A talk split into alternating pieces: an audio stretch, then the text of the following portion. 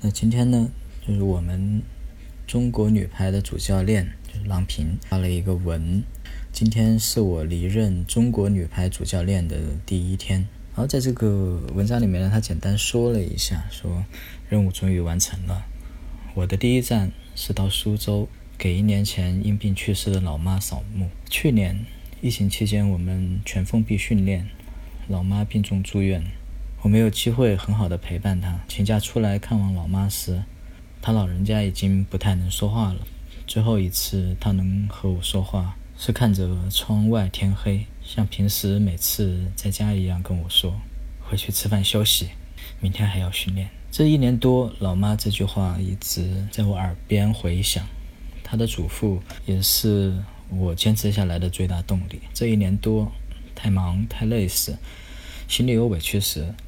我总是特别想念老妈，想像以前一样和她老人家说说话。我给老妈带了两束她最喜欢的花，沏上她最喜欢的茶。我们聊了很久，我告诉她我退下来了，以后一定花更多的时间和家人在一起，让她放心。对我的支持和我对老妈说，从我自己的角度，这次没能圆满完成东京奥运的任务。确实留下遗憾，但不管是不是完美，我都要交棒了，要告别了。这一路上并不平坦，但是因为我热爱，所以我吃的苦、受的累都值得。成败得失、高低起伏，都是在这个过程中必须经历的，都是获得，都是财富。回首这么多年的排球生涯，我感到很满足、很幸福。昨天刚到苏州时。酒店保安小哥对我特自然地说：“郎导你好。”当时我吓了一跳，之后又因为喜爱和支持中国女排，那么多球迷对我像家人一样温暖亲切，我真的非常知足。从2013年第二次担任中国女排主教练到现在已经八年了，手里握着这个接力棒。使命感和责任感让我一刻不敢松劲。卸任的时候，我想说，我不能保证做对、做好了所有的事，但是保证做好了每一天，竭尽全力，鞠躬尽瘁，无愧于心。在离任中国女排主教练的时候，再次感谢领导们的支持和全国球迷的厚爱。相信未来所有的运动员，中国排球的发展更加努力拼搏。相信女排精神，一代接一代传承下去。愿中国排球永葆青春。以上的呢，这四分二十秒，这个是郎平在卸任中国女排然后做的一个发文。因为我这个是教中北路说 NBA 嘛，然后但我最近会经常讲中国的体育的事情，因为我觉得可能可能中国的东西比。国外的东西可能对我来说更重要一些，虽然我也特别喜欢 NBA，毕竟是一个我们叫长草期嘛。我想更重要的是说自己想说的话，不是念直接念的这上面这段话，因为我是一个呃七十年代生人的人，然后女排精神呢，然后真的是激励了一代一代的人，大家努力的去去拼搏。王平呢，我们都知道他是特别好的一个运动员，也是特别好的一个教练。呃，中国的女排在奥运会这次奥运会东京奥运会的表现其实很艰难，很艰难。我记得我在之前好像讲过，我为什么讲今天讲这一期呢？也是有一些零零散散的一些想法。首先一个呢，就是在东京奥运会呢，中国拿了第二，然后现在长残奥会正在正在举行，然后中国应该是非常轻松的，是金牌榜、奖牌榜应该都是第一。呃，我们之前也讲过，说金牌呀、奖牌这些已经没有当年那么重要了，因为中国可以证明自己非常有实力，中国已经不需要去用金牌证明自己的呃强大、富强，然后甚至中国都没有必要去证明，啊，因为放在这里嘛。它就放在这里。原来有一句讲老师的话叫“桃李不言，下自成蹊”。其实，一个国家、一个社会，它是什么样子，它到什么样的一个富强的程度，大家一一看都看得出来。就很简单，我我没有呃任何贬低美国的意思。你很简单，世界上用的最多的语言是什么啊？当然是汉语了。但是用的第二多呢，很有可能就是英语了。那为什么英语会通行？为什么我们很多中国人一辈子可能会学上可能多少年？六年、九年、六年以上，六年、九年，或者是更多、更长时间的英语？因为这是通用的语言，因为英国、美国他们在用，就就这么简单。所以你说美国是第一强国，那就是这个样子呀。就是就是很多事情它就是这么明显的，无论你怎么去，嗯，去说，就是大的行情就是这个样子。就像乒乓球、跳水，我们一说这这些运动，我们甚至都不好意思跟其他的国家说，你们是来争第二的吗？对，因为因为如果可以的话，那冠亚军这这都可以拿得到的呀。经常经常会有这些这些情况。哦，我说的是那个个人比赛啊，不不是团体赛。团体赛这个这个这个这中国是很难包揽这个冠亚军。啊，你们那那那倒是可以说你们来争第二。我呢，就是在九月一号这个之前，有一个老爷子，啊，年纪非常大，年纪非常大，是我们以前应该是排协的副主席吧，好像是，好像是，呃，我我记得不是特别清楚，但是这个这个老爷子呢，肯定也是一个功勋的人物了。然后他写了一个一篇文章啊。就发表在基本上就是郎平就是卸任中国女排这个前后，他说什么呢？他就讲了一下，就是说奥运会的这一次奥运会的失败，然后他总结了一些原因，但是但是不知道为什么就有少数少数的人会去说，有一些人他会站在郎平的角度，就站台站在郎平这边说，一百个。谁谁谁就是写作家写这篇文章的反思的这篇文章的作者说一百个你也比不上一个郎平，也是站在郎平的角度来说，说人人还没有走，茶怎么就凉了？就是类似这样的话。有一些人呢，他可能就会站在老爷子的这个角这这一边，貌似好像是站在老爷子的这一边去说一些话。然后，那我就要提醒大家了，这个可能只是貌似，因为老爷子呢，他应该还是比较诚恳的去讲得失了。因为有很多网友就会说，难道比赛打得不够好就不能够去，呃，去批评吗？然后有些人假装站在老爷子这边，就说，哎呀，你看这个主教练去拍电影啊，去怎么样啊？好像言下之意说，就就有点指责这个。这种貌似站在一边的叫大密若奸，好像是特别特别，你的粉丝特别的铁杆的粉丝，好像就跟你的一个一个黑黑子一样，然后反过来也是一样的，看起来很黑很黑的，好像就变成你的一个铁粉的一样。因为很简单啊，就是中国女排的那部电影，这是弘扬国威的一个东西啊。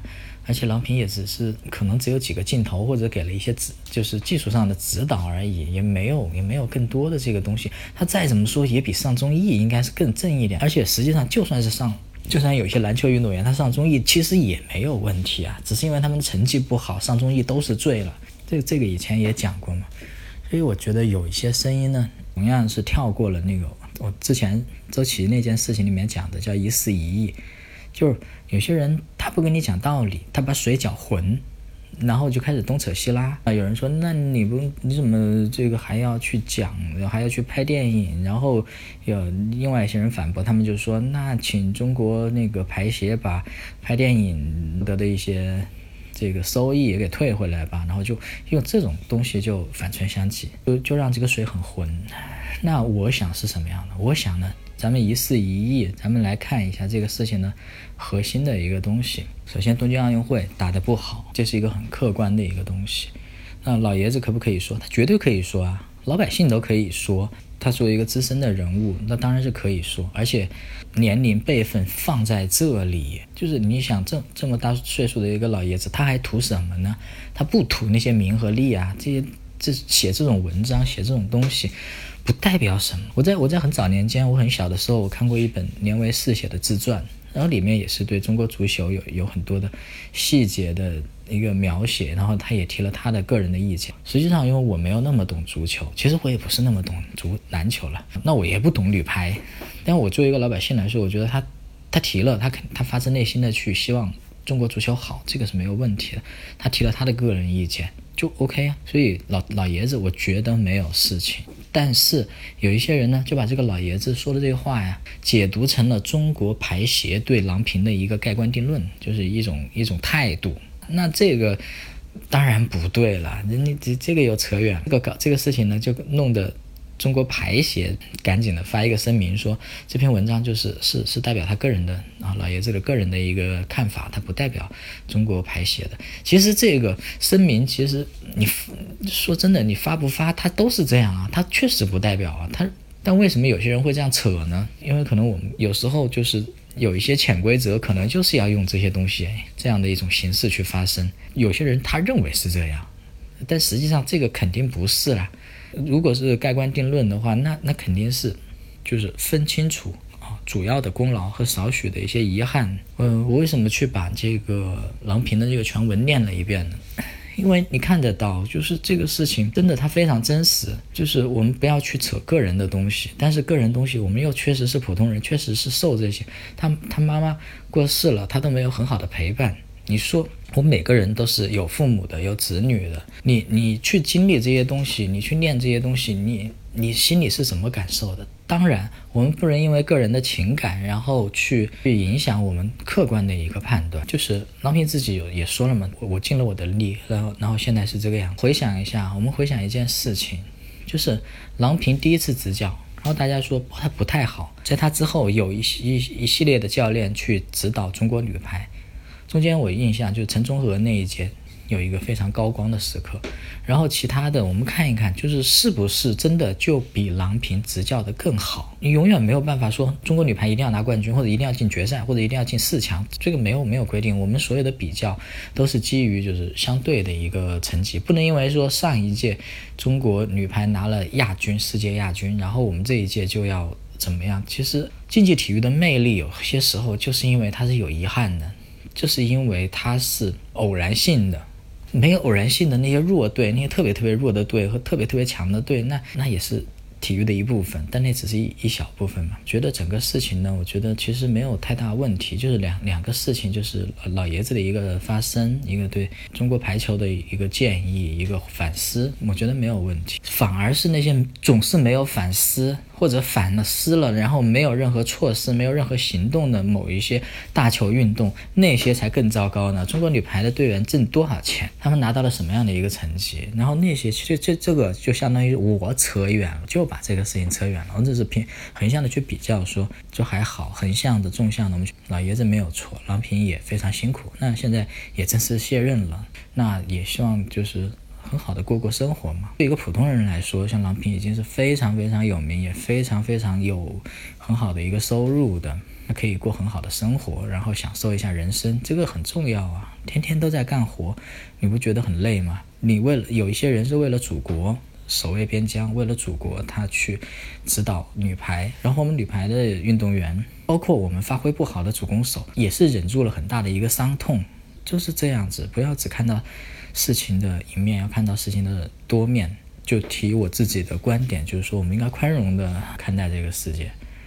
有时候我自己是不宽容的，是可能是一个中北路，可能是一个很极端的一个人，他用一种极端的方法，就是强迫、逼迫自己去做事情或者这样那样。但是，但是我们看待世界的话呢，应该是用一个宽容的心态，这样子你就能通情达理，你就能温和一些。你温和一些呢，你就能够很好的、相对好的就跟人沟通。这样就会有一个比较好的一个一个状况，因为今天我看到有一个大 V，我觉得他讲的还挺有道理的，是那个叫白话天下还是白话白话什么？就是那个他他在讲周琦的那个事情的时候，他就说，他就说这几个方面啊，CBA 啊，然后周琦啊，还有俱乐部啊这边呢。然后 CBA 这边的问题可能大一些，然后周周琦跟俱乐部这边呢，大家还是缺乏那种比较好的那种沟通的东西，那个形成形容成莽夫，就大家都很莽撞的做这个东西。比如说，比如俱乐部的一些措辞，他我我其实我昨天我在说俱乐部的措辞也还挺稳的，然后周琦的措辞也还是挺稳的，确实那个白话他就说，你看俱乐部的那个措辞就是有一点。公事公办的那个意思了，那公事公办的话就很强硬了，就骨子里就是很强硬了。那周琦那边都要举报你们了，这也搞得很强硬了，然后双方就互怼，那最后就是你就就完全没有沟通的余地，你没有沟通的余地就没有那些妥协，没有那些妥协的东西可以出来。我觉得就是大他大体的逻辑是这个逻辑啊，大大概的意思是这个意思，原话不是我说的，里面有我自己的一些语言的成分在里面。但是，但确实他讲的这个事儿是在理的。你只有互相理解，然后就温温温和的来处理这些矛盾，还是老话，人民内部矛盾，这个就会有解决的机会。如果大家都特别特别特别的硬刚，就有问题，就会出现一些问题。包括我自己今天在看一些时事新闻，是比如说西安地铁上面。比如说保安拖拽这个这个乘客呀，然后这你当你看到了来龙去脉的时候，你就知道其实本身其实如果大家宽容一些，大家温和一点，然后这个事情其实还不应该是这个样子，不应该是这个样子。本来是小的纠纷，然后出现一些很激烈的东西。这个细节我因为我因为毕竟我不是讲时事的，然后但我在想不是在讲社会新闻啊。就真的，大家有兴兴趣可以看，但是但是我相信啊，当我这个音频发出来的时候，可能这个事儿又过了。互联网浪潮就是这样子，一波一波的消息过去，然后当时引起了人们的一个感叹，但后来就就烟消云散，然后可能过一段时间又有重复类似的事情发生啊。但我想就是 就是潮来潮往，但是我们可能应该学到一些东西，这就是今天的中北路说。